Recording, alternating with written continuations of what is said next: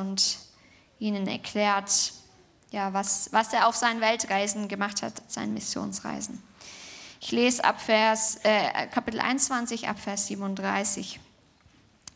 Und als Paulus in die Kaserne geführt werden sollte, sprach er zu dem Befehlshaber, darf ich etwas zu dir sagen? Er aber sprach, du verstehst Griechisch. Bist du also nicht der Ägypter, der vor diesen Tagen einen Aufruhr erregte und die 4000 Mann Meuchelmörder in die Wüste hinausführte? Aber Paulus sprach, ich bin ein jüdischer Mann aus Tarsus, Bürger einer nicht unberühmten Stadt in Sizilien. Ich bitte dich, erlaube mir zum Volk zu reden. Und als er ihm die Erlaubnis gab, stellte sich Paulus auf die Stufen und gab dem Volk ein Zeichen mit der Hand. Und als es ganz still geworden war, redet er sie in hebräischer Sprache an und sagte, Ihr Männer, Brüder und Väter, hört jetzt meine Verteidigung vor euch an.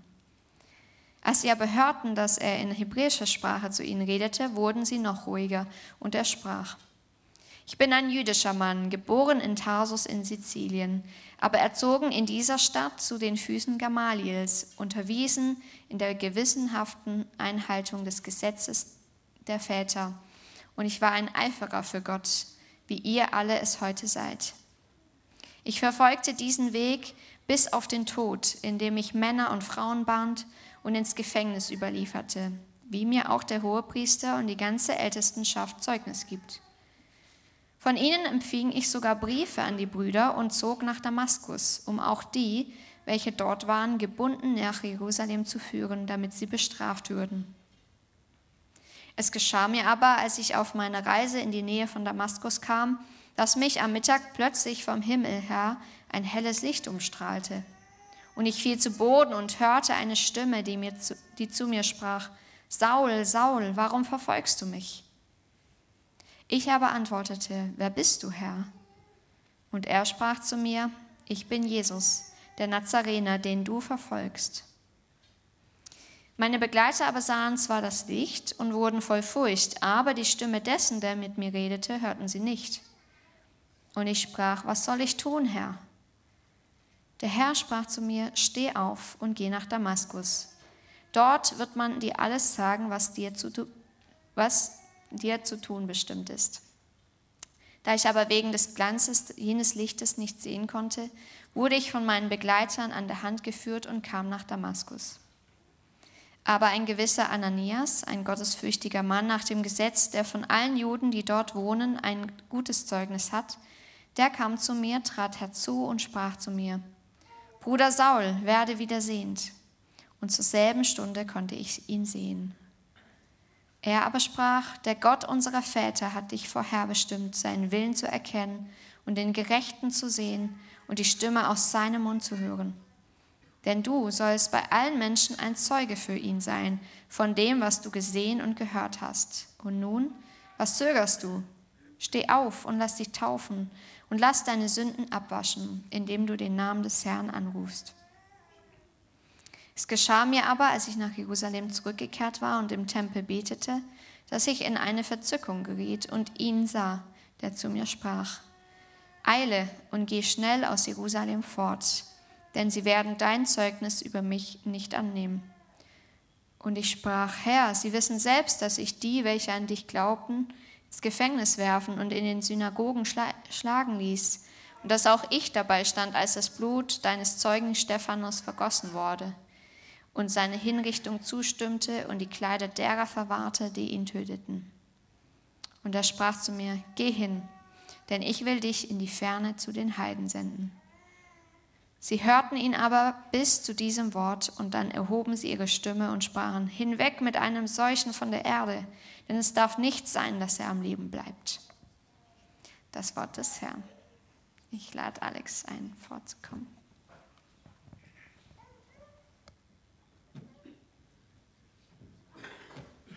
Danke fürs Lesen, Judith. Einen frohen zweiten Advent wünsche ich euch. Danke. Schön euch zu sehen, auch wenn es ein bisschen kalt ist hier oben. Ich bewundere ja das Lobpreisteam, die sind schon seit 8 Uhr hier vorne und frieren. Ähm, wir haben ja so als Christen so Worte, die es äh, in anderen Ecken der Gesellschaft so nicht so gibt. Ja? Also heute Morgen war ich echt angefochten, weil ich sollte Zeugnis geben. Und, aber ich wusste nicht, was man soll. Da hat mich der Herr ermutigt. Also das sind alles Worte, die sonst in der Gesellschaft gar nicht vorkommen. Heute, wenn wir uns mit so einem Wort äh, beschäftigen, nämlich dem Wort Zeugnis geben, ist auch sowas, wo äh, ein Schüler vielleicht an die letzte Stunde vor den Ferien denkt. Da gibt der Lehrer auch Zeugnisse. Ähm, aber eigentlich, was wir damit meinen, ist, ähm, wir erzählen, und, also ich erzähle meine Geschichte mit Jesus jemand anders. Das meinen wir, wenn wir sagen, Zeugnis geben. Äh, das ist sozusagen, ich bin ein Zeuge für das, was Jesus in meinem Leben gemacht hat. Daher kommt äh, dieses Wort. Auch äh, wenn das andere Leute jetzt gar nicht verstehen, macht es vollkommen Sinn, dieses Wort zu verwenden. Wir wollen uns heute angucken, wie wir effektiv Zeugnis geben können, weil wir da von Paulus ein bisschen lernen können. Nämlich die Struktur, wie er das gemacht hat, die Haltung, mit, mit der er es gemacht hat. Und ich habe euch ein Akronym mitgebracht, wie wir da durchgehen können durch diesen Text. Und das äh, Akronym heißt Caravan also C-A-R-A-W-A-N. Und es steht für Connecten mit den Leuten, dann erzählen von meinem Ruf und meiner Antwort darauf, also C-R-A, dann meinem Weg, den ich gegangen bin, welche Auswirkungen der gehabt hat und das, das N am Ende brauchte ich, damit ein Wort draus wird. Und, ähm, aber äh, steht für die Haltung, mit der das äh, Paulus gemacht hat, nämlich nicht mit dem Ego. Okay, macht Sinn und passt dann auch mit dem N. Also Paulus, äh, zuerst mal muss man sagen, bevor wir da einsteigen, Paulus hat viel dafür getan, die Gelegenheit zu haben, Zeugnis geben zu können. Äh, er ist über die letzten Jahre im Prinzip hat er darauf hingearbeitet und mindestens die letzten Monate hat er ja immer wieder die Warnung bekommen, geh nicht nach Jerusalem. Und er hat gesagt, ich muss aber nach Jerusalem, damit ich diesen Moment hier haben kann, um den es jetzt heute geht, damit ich vor meinem Volk Zeugnis ablegen kann über das Wirken Jesu in meinem Leben und in dem Leben der Heiden. Und diese Gelegenheit, da hat er viel für getan und jetzt nutzt er sie halt richtig. Ne? Dieses Fest in Jerusalem war die Gelegenheit, weil da waren viele Juden aus Jerusalem, aus Judäa und aus der ganzen Welt, aus der Diaspora dort angereist, um dieses Fest zu feiern. Und dort wird er eine große Menschenmenge vorfinden, deshalb ist er dahin gegangen. Was wäre das für uns, die Gelegenheit suchen, Zeugnis zu geben? Also in unserem Leben, für mich ist es so, es gibt Orte, da reden Menschen gerne. Ja, wenn, wenn ihr mal so nachdenkt, wo reden Menschen eigentlich gerne miteinander? äh, beim Friseur. Warum eigentlich? Ne? Also im Zug, im Flugzeug. Das sind alles so Gelegenheiten, wo man auch nichts anderes zu tun hat. Da kann man auch mal jemandem zuhören, auch wenn er nervige Sachen sagt. Und äh, dann gibt es noch andere Gelegenheiten, die man schaffen kann. Zum Beispiel, wenn man einen besonderen Schmuck hat, der auf den Glauben hinweist, oder ein T-Shirt mit einem, mit einer Message oder ein Aufkleber auf dem Notebook, äh, wo Leute neugierig werden und fragen, äh, was heißt denn das eigentlich? Und dann kann man ins Gespräch einsteigen. Oder, und das ist fast noch das Beste, wenn Menschen auf Jesus aufmerksam werden, weil sie merken, mit dir ist was anders. Wie kann das sein, dass du so einen Frieden hast in dieser Zeit, dass du eine Hoffnung hast, die dich, die dich gar nicht erschrecken lässt vor diesen Gräueln, die wir jetzt gerade überall sehen. Wie kann das sein, dass du in dieser Krankheit komplett getragen und voller Mut bist? Wie kann das sein, dass du Halt hast? Wie kann das sein, dass du so gechillt mit dem Leben umgehst und so voller Freude bist? Wenn Leute dich das fragen, dann hast du eine gute Gelegenheit. Und Ganz cool ist es für die, die relativ frisch im Glauben sind. Ich weiß noch, wie das bei mir war. Da hat Jesus auch so ein Sprichwort geprägt, was wir auch in der Gesellschaft verwenden noch, nämlich, äh, wovon das Herz voll ist, davon sprudelt der Mund über. Ne? Das kennt ihr als Sprichwort, das hat Jesus auch gesagt, wo er gesagt hat, Gutes kommt aus den guten Menschen hervor und Böses aus den bösen Menschen. Aber was im Herzen wirklich drin ist, das kommt auch raus. Darum geht es sowieso immer. Ähm, es geht nicht darum, irgendwie vor Menschen einen guten Vortrag zu halten, der mit mir nichts zu tun hat, sondern äh, es geht darum, dass es mit mir zu tun haben muss, wenn ich über Jesus rede. Aber lasst uns mal einsteigen. Im Vers 1 sagt äh, Paulus, hört euch meine Verteidigung an. Und das griechische Wort äh, Verteidigung ist das Wort, wo äh, Apologia, wo wir unser Wort äh, Apologetik her haben. Und er, gibt für, er will für zwei Dinge, will Paulus hier eine Rechenschaft ablegen und sich verteidigen. Nämlich erstens, als allerwichtiges, warum er überhaupt zu den Heiden gegangen ist. Wie das kommt, dass der Gott Israels Heiden erlöst. Das war, dafür musste er sich verteidigen. Deshalb erzählt er die Geschichte, von, von, die er mit Jesus erlebt hat. Und als zweites, warum bin ich überhaupt Christ geworden? Das ist äh, die zweite wichtige Information oder Geschichte, die er erzählen möchte. Und das nennt er seine Verteidigung, seine Apologia. Und er fordert uns auch auf, im ersten Petrus, äh, Petrus fordert uns das auch auf, nicht er, äh, dass wir das tun sollen. Wir sollen, äh, in 1. Petrus 3, Vers 15 heißt, äh, heißt es, heiligt äh, Gott den Herrn in eurem Herzen, seid alle Zeit bereit zur Verantwortung gegenüber jedermann, der Rechenschaft fordert über die Hoffnung, die in euch ist. Und dieses Wort Rechenschaft hier heißt auch, der eine Verteidigung, eine Apologia für die Hoffnung haben möchte, die in euch wohnt. Wenn jemand sieht, dass du diese Hoffnung hast, ich werde ewig leben bei Gott und nicht in die Hölle gehen, woher hast du diese Hoffnung? Leg Rechenschaft dafür ab. Und wir sollen das auf eine bestimmte Art und Weise machen, sagt Petrus auch, nämlich mit Sanftmut und Ehrerbietung. Äh, da kommen wir später noch zu, zu dem Thema Haltung dabei. Also es geht letztendlich darum, wir haben da was, eine Hoffnung. Und wir sollen anderen Menschen weitergeben, woher wir diese Hoffnung haben. Woher hast du dieses Geschenk? Kann ich das auch haben? Ist die Frage, die man damit beantworten kann. Dann lasst uns mal zu dem ersten äh, Buchstaben des Akronyms kommen, also C wie Connect. Paulus startet seine Ansprache hier in Jerusalem. Äh, er steht ja jetzt auf den Stufen vor der römischen Festung. Äh, er wurde ja gerettet von den römischen Soldaten vor dem Mob. Und sie sind am Reingehen in die Festung Antonia und dort steht er auf, der, auf den Treppen und und spricht mit seinen Volksgenossen, die sagen, hinweg mit ihm. Er sagt, ich bin einer von euch. Das ist seine Message hier in den ersten äh, paar Versen. Ich bin einer von euch. Und er erzählt die verschiedenen Dinge, die, die ihn äh, zu einem von ihnen machen. Nämlich, erstens, er redet in Hebräisch, also die, deren Sprache als Volk. Und sie, dadurch würden sie noch ruhiger, sie haben gemerkt, oh, das ist doch einer von uns, das ist, äh, der, ist, der ist gar nicht so schlimm vielleicht. Ähm, ich bin ein jüdischer Mann und ich bin hier in Jerusalem erzogen worden von Gamaliel. Und das war eine Aussage, da waren sie echt, haben sie gedacht, echt? Der hat unter Gamaliel gelernt?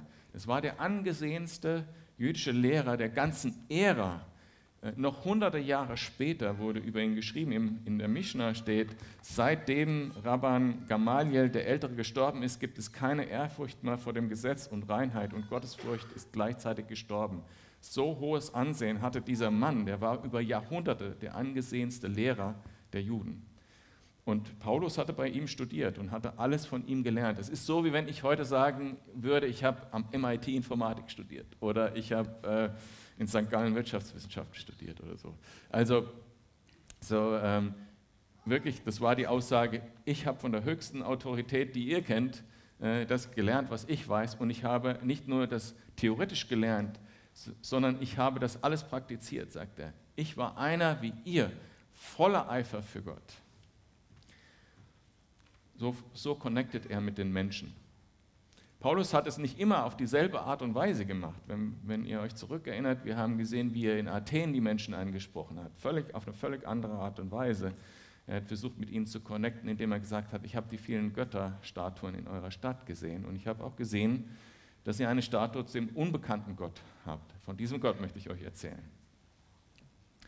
Oder wir werden auch äh, übernächstes Kapitel, glaube ich, von äh, dem Gespräch mit Felix und Drusilla äh, hören, wo es sehr persönlich darum geht, über Gerechtigkeit, Moral, Sünde, Vergebung und wo er, wo er die anspricht und sagt, äh, und, und die Menschen, mit denen er gesprochen hat, Furcht kriegen, Ehrfurcht vor Gott, weil sie merken, ich, hier geht es um Gerechtigkeit, hier geht es um Sünde, hier geht es um Vergebung.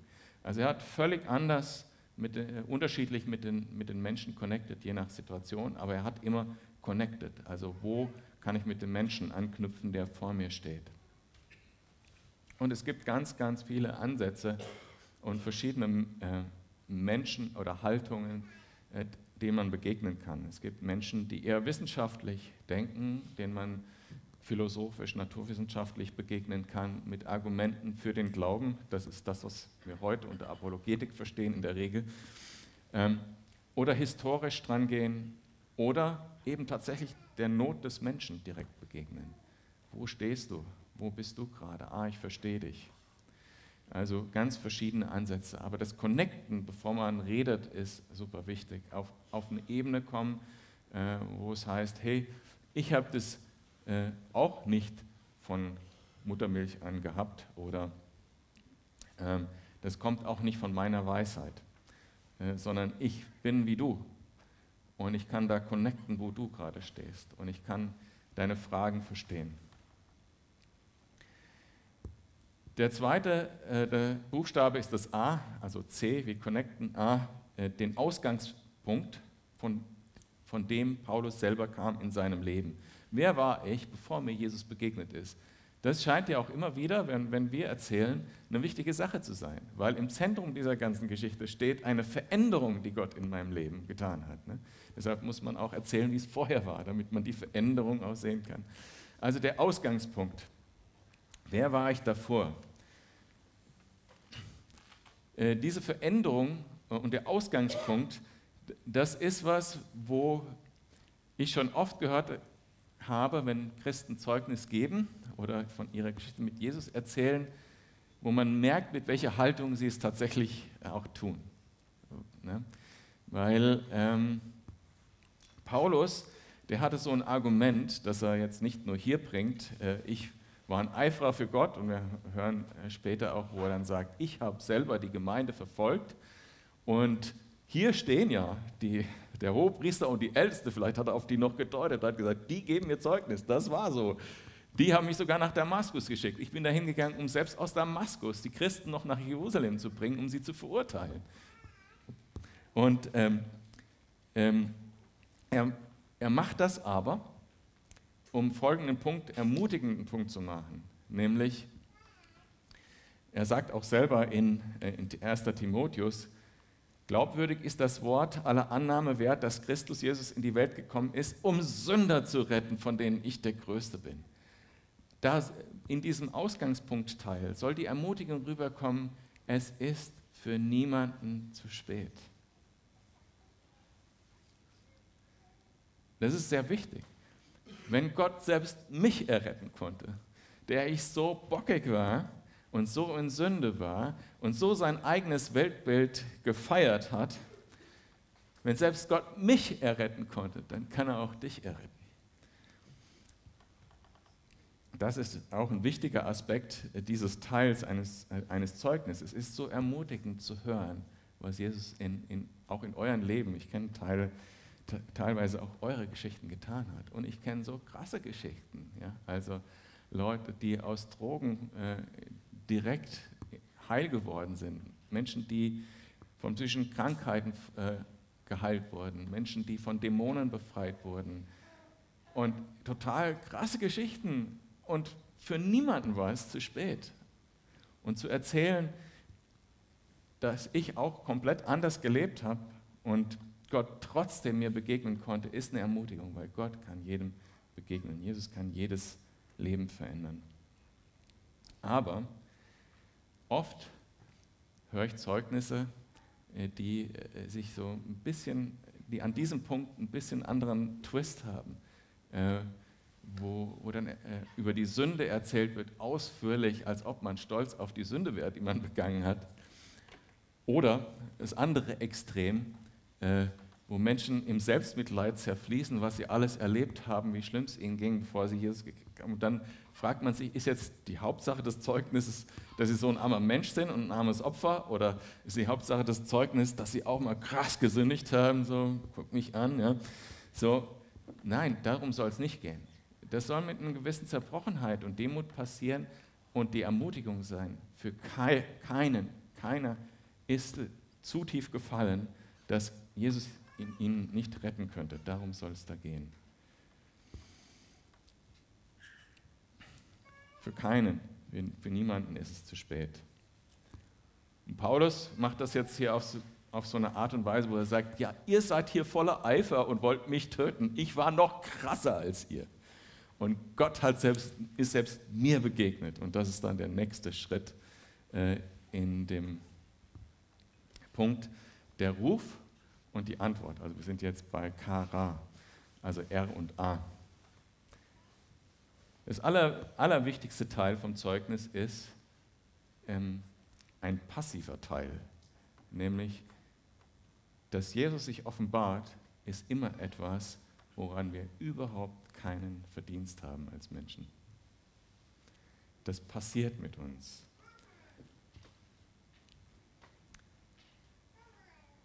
Und dieser Teil der Geschichte, der hat auch manchmal etwas, wo wir nicht richtig gut connecten mit, ähm, mit Menschen, die da nicht was Ähnliches erlebt haben.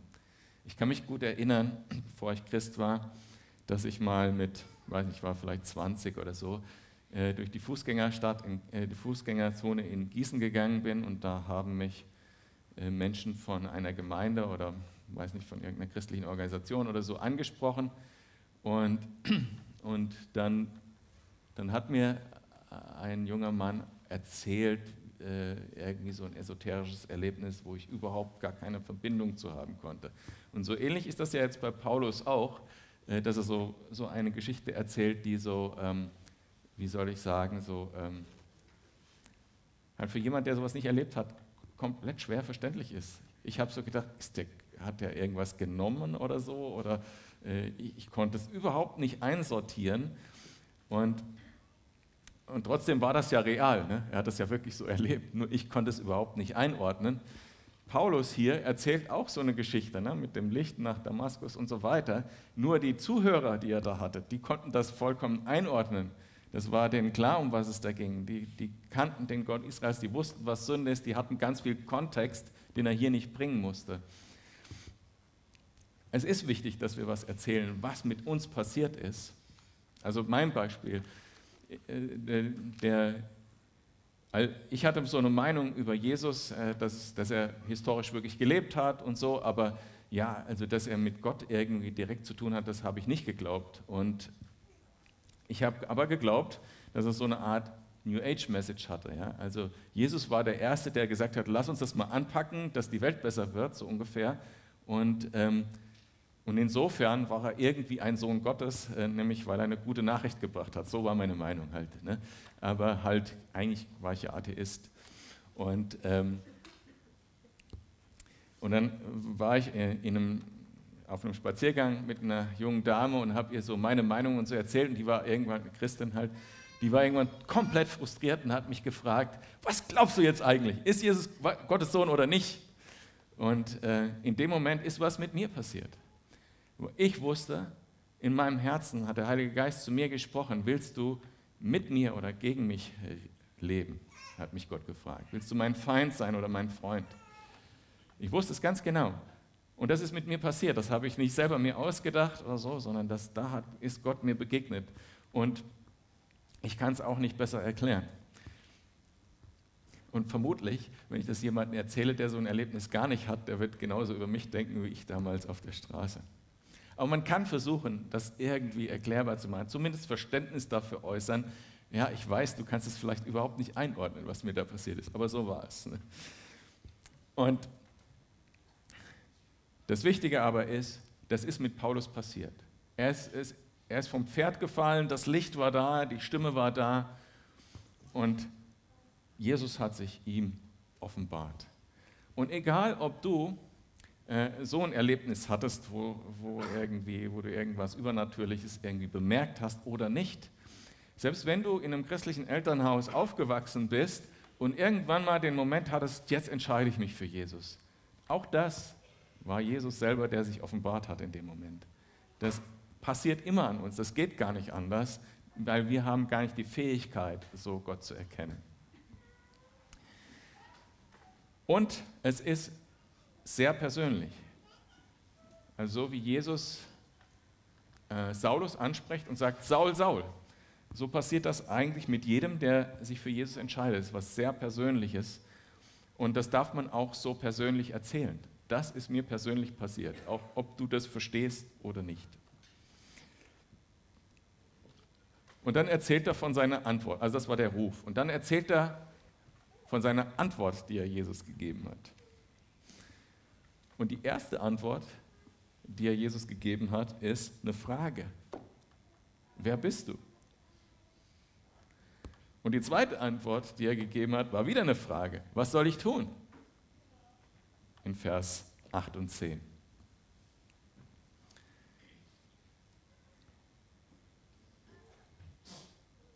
Und Jesus gibt jeweils die Antwort darauf. Und die zweite Antwort, die Paulus gegeben hat, von der er erzählt, ist nämlich, dass er geglaubt hat und sich hat taufen lassen, nachdem Ananias ihm das gesagt hat. Und die dritte Antwort, äh, die er gegeben hat, ist, dass er sich in die Gemeinschaft mit Christen begeben hat, eben mit Ananias. Und er erzählt das alles, welche Konsequenzen das hatte, dass Jesus ihm begegnet hat. Er hat erkannt, wer Gott ist. Hier heißt es in Vers 14, dass er den Gerechten sieht. Und er hat erkannt, was Gottes Wille ist. Das steht in Vers 14. Und er hat gesagt, danach bin ich dann in die Gemeinde gegangen. Ist ein wichtiger Teil, äh, zu erzählen, dass diese Entscheidung direkte Konsequenzen hat und direkt etwas mit mir gemacht hat.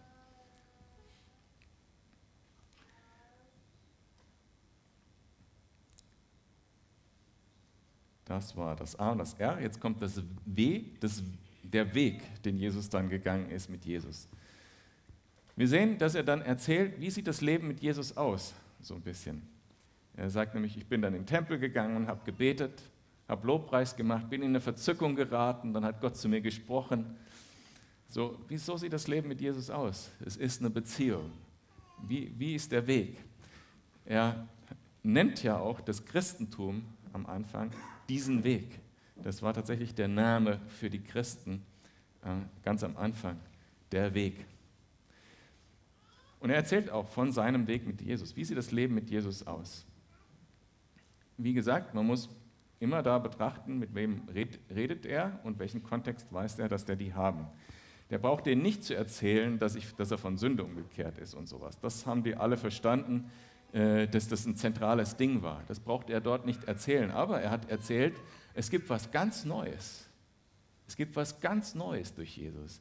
Ja, ihr könnt auch ganz viele tolle Sachen machen, äh, euch ähm, bemühen, heilig zu leben und so, aber es gibt was ganz Neues in Jesus. Nämlich eine direkte Beziehung, eine direkte Möglichkeit, in die Gegenwart Gottes zu gehen. Man kann in den Tempel gehen, jeder kann in den Tempel gehen, beten und in Verzückung geraten. Das war was Besonderes. Verzückung geraten, das war ein Zeichen im Alten Testament nur für Propheten, nur für die ganz besonders Berufenen. Aber jetzt kann das jeder erleben. Jeder kann Gott begegnen und in dieser Beziehung mit Gott leben. Und das ist der Weg, den wir gehen als Christen, von dem wir auch erzählen müssen. Es geht nicht nur darum, einmal ein Erlebnis gehabt zu haben und dann zu warten, bis man im Himmel kommt, sondern es geht darum auch, was, wie sieht das Leben als Christ so aus? Was ist denn dann anders? Und dann erzählt er, dass er eben diese Prophetie bekommen hat von äh, Gott, dass Gott zu ihm gesprochen hat, dass er eben nicht den Juden Zeugnis geben soll, sondern dass er zu den Heiden gehen soll. Und ganz ehrlich, manchmal dürfen wir auch ganz ehrlich erzählen von unserem Glauben. Auch, auch wo wir Gott, Gottes Meinung anzweifeln. Das tut nämlich Paulus ja auch, erzählt das. Ich habe dann, erzählt dann, ich übertrage das so ein bisschen, ich habe dann angefangen, mit Gott zu diskutieren, weil ich will doch hier meinem Volk äh, Zeugnis geben. Und ich bin doch ganz kurz aus.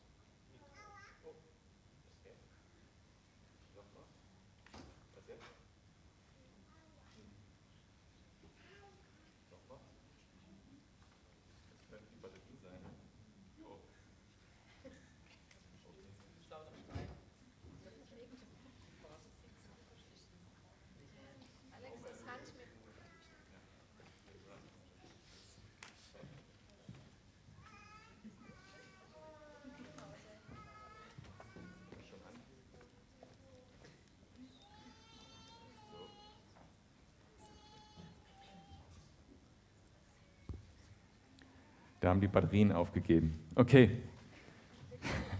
Also Paulus, wir sind noch auf dem Weg, sozusagen Karawan, das W.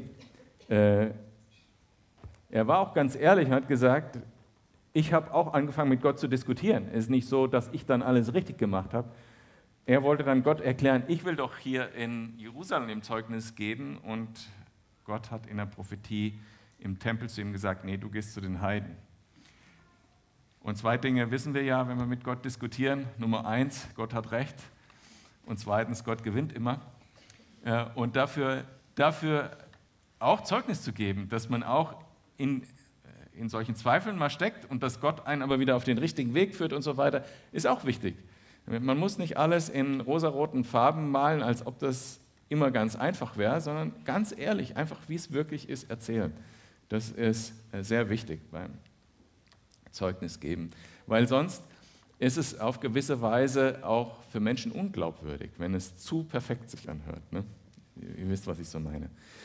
Und dann, ganz wichtig, die Frucht oder die Auswirkung zu sehen und äh, das, was, er, was Gott dann tatsächlich getan hat. Wir haben ja von Anfang an in der Apostelgeschichte so als Motto so ein bisschen drüber gestellt, Jesus verändert Leben. Diese Veränderung soll auch sichtbar sein in deinem Leben und von der darfst du auch erzählen. Bei Paulus ist der wesentliche Teil, dass er jetzt ein sinnvolles Leben hat. Wo er vorher nur Eifer für Gott hatte und versucht hatte, Gott selber zu gefallen, da hatte er jetzt plötzlich die Aussage von Gott, du gefällst mir und ich gebe dir was, ein sinnvolles Leben. Und dieser Unterschied ist äh, stark geworden bei ihm. Zu dem N, nicht mit dem Ego.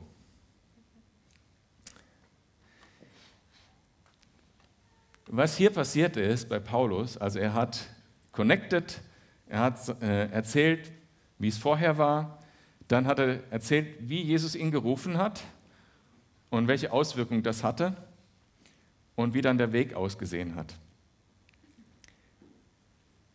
Und die Konsequenz am Ende war, als er dann zu dem Schlusspunkt kam, deshalb bin ich zu den Heiden gegangen. Als das Wort Heiden fiel, ist es, der ganze Mob wieder in Tumult ausgebrochen und hat gesagt, hinweg mit ihm. Wo sie ihn vorher nur aus dem Tempel raus wollten, haben wollten, jetzt wollen sie ihn von der ganzen Erde weghaben. Äh, und manchmal ist es das eine Wort, was man sagt, was dann äh, ja, das Ärgernis ist oder was dann den Widerstand erzeugt oder sogar dass äh, Menschen böse Dinge sagen. Und Paulus war das aber egal. Er ist dabei geblieben, was er zu sagen hatte. Und egal welches Wort die Leute jetzt aufregt, wenn wir über Jesus reden, wenn es der Name Jesus ist, ist es äh, der Name Jesus. Wenn es ähm, irgendein anderes Wort ist, was den Mainstream heutzutage verletzt, ist es dieses Wort eben. Aber wir sagen die Wahrheit und haben da keine Angst vor. Das ist ein Teil seiner Haltung. Mir ist das eigentlich egal, wie der Mensch auf mich reagiert. Ich tue das nicht, um dem Menschen zu gefallen. Ich tue das auch nicht, um den Menschen intellektuell zu beeindrucken oder geistlich zu beeindrucken oder sonst irgendwas, sondern ich tue es wirklich, um die Wahrheit weiterzugeben, um zu erklären, woher habe ich diese Hoffnung. Wer hat mir diese Hoffnung geschenkt? Diese Haltung hatte Paulus. Er hatte die Haltung, dass er nicht über sich geredet hat wie ein Held. Er hat nicht gesagt, jetzt beim Zeugnis geben, und äh, ich bin 3000 Kilometer gereist, um möglichst jeden Heiden zu erreichen und was weiß ich. Er hat keine Heldengeschichten über sich erzählt, sondern tatsächlich den Hauptpunkt gehabt, ich möchte euch von der Hoffnung erzählen, die mir geschenkt worden ist. Als demütige, gebende Haltung. Er hat äh, auch nicht erzählt, guck mal, wie schlimm es mir ergangen ist. Hier äh, so und so oft habe ich über die Reling gekotzt auf dem Schiff und so weiter, sondern er hat einfach erzählt, wie es war und hat Hoffnung äh, den Menschen gegeben, das richtige Herz. Und wenn er von seinen Sünden erzählt, hat er nicht gesagt, guck mal, was ich für ein armer Mensch war, oder guck mal, wie toll ich auch sündigen konnte, oder guck mal, wie toll ich auch das Gesetz eingehalten habe, sondern er hat es gesagt, um zu sagen, da drin ist keine Hoffnung, und Jesus hat mich daraus befreit, um den Menschen zu sagen, für niemanden ist es zu spät. was hier in dem Zeugnis von Paulus nicht so stark drin ist, eben weil auch der ganze Kontext schon gegeben war, dass es lauter Juden sind, die dort sind, die den Glauben schon grundsätzlich eigentlich verstanden haben. Die wussten, was Sünde ist und Himmel und Hölle und ewiges Gericht und, und so weiter. Die wussten das ja alles. Er hat nicht das Evangelium so ganz kompakt weitergeben können. Das ist auch etwas, was wir tun können sollten, das Evangelium in einer kompakten Form weitergeben können. Und ich habe mir mal äh, auch da nochmal drei Punkte aufgeschrieben, äh, die da wichtig sind zu, äh, reinzubringen. Also jetzt nicht theologisch, sondern einfach vom Denken, wie man die Menschen damit erreichen kann. Nämlich, warum, wozu braucht man das? Was ist es genau und wie kommt man dahin? Die drei Punkte. Warum oder wozu, was und wie. Und am besten in dieser Reihenfolge. Wenn man nämlich das Warum nicht kennt, äh, interessiert einen das Was nicht. Und wenn man das Was nicht kennt, braucht man das Wie auch nicht. Also das Warum ist die Errettung. Warum brauche ich das? Ich brauche das, weil ich als, als Mensch, der so geboren ist wie alle anderen Menschen, ein Feind von Gott bin. Ich bin nicht ein Freund von Gott. Ich darf aber Frieden mit Gott bekommen. Das ist ein Teil der Errettung. Als Mensch, wie ich geboren bin, bin ich schuldig geboren und bin voll Scham über meine eigene Sünde. Die Errettung brauche ich, um Ehre von Gott zugesprochen zu bekommen und Vergebung. Als Mensch, wenn ich geboren bin, stehe ich unter dem Gericht Gottes, unter dem gerechten, gerechten Gericht Gottes. Aber wenn ich die Errettung habe, dann habe ich ewiges Leben und Freispruch von ihm. Darum brauchen wir Errettung. Was ist die Errettung eigentlich? Die Errettung besteht darin, dass ich auf das vertraue, was Jesus am Kreuz getan hat. Es geht dabei nicht um Glauben im Sinne von, ja, ich glaube, das sind historische Tatsachen. Das sind historische Tatsachen, das lässt sich nicht leugnen, sondern ob ich mein Vertrauen da reinsetze oder nicht. Ich vertraue auf Jesus. Und als zweites, zweiter Aspekt dieser Geschichte ist, es zählt nicht mehr, was ich will, sondern es zählt, was Jesus will.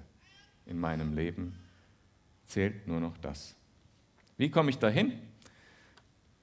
Indem ich bekenne, dass das für mich geschehen ist am Kreuz, es glaube und bekenne, indem ich mit jemandem vielleicht zusammen bete und indem ich mich taufen lasse, so wie Paulus das hier auch gemacht hat. Das sind die Warum, Was und Wie des Evangeliums. Das sollte man irgendwie auf der Kette haben, wenn man Zeugnis gibt über seine eigene Begegnung mit Jesus und was Jesus in meinem Herzen getan hat. Wenn jemand fragt, und jetzt, was bedeutet das für mich, dann kann man mit diesen drei Punkten reagieren.